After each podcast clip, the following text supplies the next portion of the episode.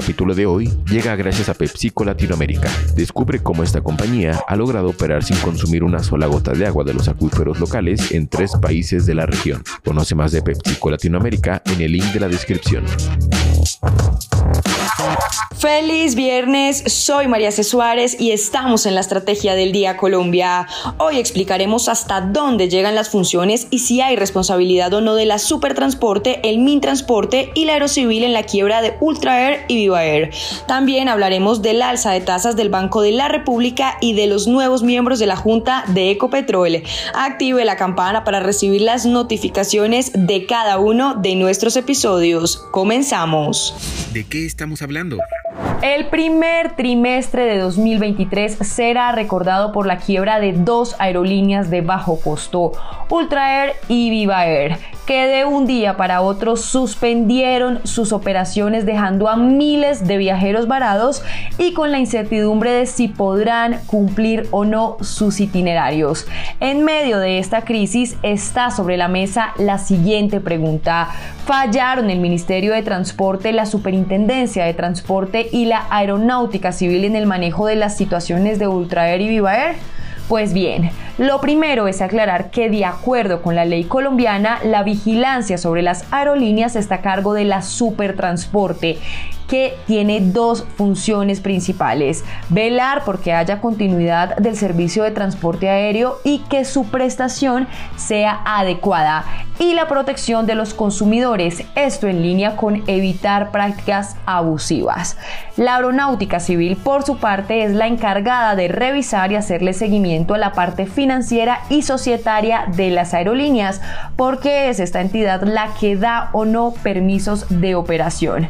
Y el Ministerio de Transporte, según la regulación colombiana, no tiene la función ni de vigilancia ni de regulación. Su objetivo principal es el de fijar políticas. Entonces, Pablo Felipe Robledo, ex superintendente de Industria y Comercio, le dijo a Bloomberg Línea que la Supertransporte, con base en la solicitud de integración por empresa en crisis que hicieron Viva Air y Avianca, pues debió haber intervenido hace meses a Viva Air. Esto además de leer el mercado aeronáutico y haber ejercido una supervisión de estas aerolíneas para poder tomar decisiones frente frente a lo que encontraba precisamente. Asimismo, el ex superintendente señaló que parte del problema es que precisamente en la aeronáutica civil y en la supertransporte se le está pidiendo permiso al ministro de Transporte Guillermo Reyes para operar y que estas autoridades deben actuar por sí solas sin pedirle permiso a nadie. Por otro lado, un ex ministro de Transporte que prefirió no ser citado indicó que probablemente no se pueden salvar a las empresas de la quiebra, pero que en el caso de Viva Air sí le sorprende la demora en el proceso de la solicitud de integración entre Avianca y Viva Air. La decisión final que tomó la Aerocivil se cuestiona por qué no se tomó en noviembre. Sí cree este exministro que hubo negligencia en el manejo del proceso porque se debe pensar en el usuario. Deben ser, dice, decisiones con prioridad.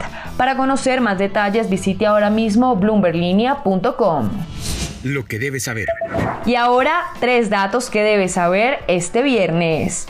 El primero, la tasa representativa del mercado con la que amanece hoy Colombia es de 4.627 pesos. El segundo, durante la asamblea de accionistas de Ecopetrol que se llevó a cabo ayer jueves, se aprobó el proyecto de distribución de utilidades que propuso la petrolera.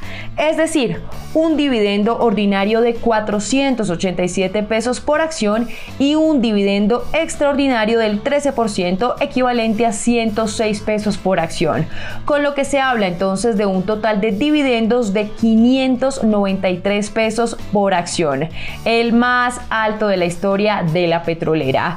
También en la asamblea se aprobó la llegada a la junta directiva del exgerente del Banco de la República Juan José Chavarría, de la abogada Claudia González y del investigador asociado de Desarrollo Luis Alberto Zuleta. Y el tercero, el presidente Gustavo Petro informó este jueves que ha ordenado que todos los aviones de la FAC, la Fuerza Aérea Colombiana, incluido el avión presidencial se utilicen para atender la crisis generada por el cese de operaciones de Ultra Air. El mandatario señaló que suspenderá todos sus viajes y que junto al equipo del Mintransporte y la Aeronáutica Civil evaluará las medidas a tomar para atender esta emergencia aérea. El negocio de la semana. Tal como lo esperaba el mercado, la Junta Directiva del Banco de la República subió las tasas de interés en 25 puntos básicos, llevándola entonces a 13%. Aunque los tipos de referencia continúan subiendo, la magnitud del aumento empieza a perder ritmo versus las subidas que se han dado en meses anteriores, las cuales han sido de entre 100 y 75 puntos básicos principalmente. Escuchemos lo que dijo el ministro de Hacienda, José Antonio Campo, sobre esta decisión. Eh, yo quiero resaltar en particular que la inflación de alimentos ya lleva dos eh, meses a la baja. Esperamos que eso continúe en este, en este mes. Eh, quiero resaltar que eso ha generado que la inflación para hogares de ingresos bajos ya también ha disminuido por 12 meses consecutivos eh, quiero eh, añadir que el, índice de precio al productor ya más, eh, más de dos, varios meses a la baja y todo eso es lo que esperamos se refleje en una reducción de la inflación. Ahí está el techo, el, techo, pues a juicio mío, como lo dije después de la del dato del DANE del mes de febrero, creo que ya se alcanzó. Eso pues obviamente hay diferentes opiniones al interior de la Junta, pero lo que sí es, claro es que esperamos que en los próximos meses, incluso en marzo, eh, comience eh, la reducción de la inflación.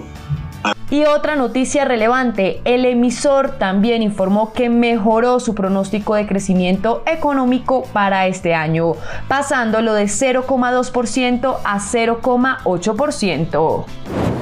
Recuerden seguir este podcast y activar la campana para recibir las notificaciones de cada episodio y así estar al tanto de lo que pasa con la economía y los negocios. Los invito también a que visiten bloomberlinia.com donde pueden ampliar cada uno de los temas que tratamos hoy. No olviden que acá está la información independiente que une a América Latina. Nos escuchamos el próximo lunes. Esta fue la estrategia del día Colombia dirigido por Andrés Garibello, producido por Arturo Luna y Daniel Hernández. Que tengas buen día.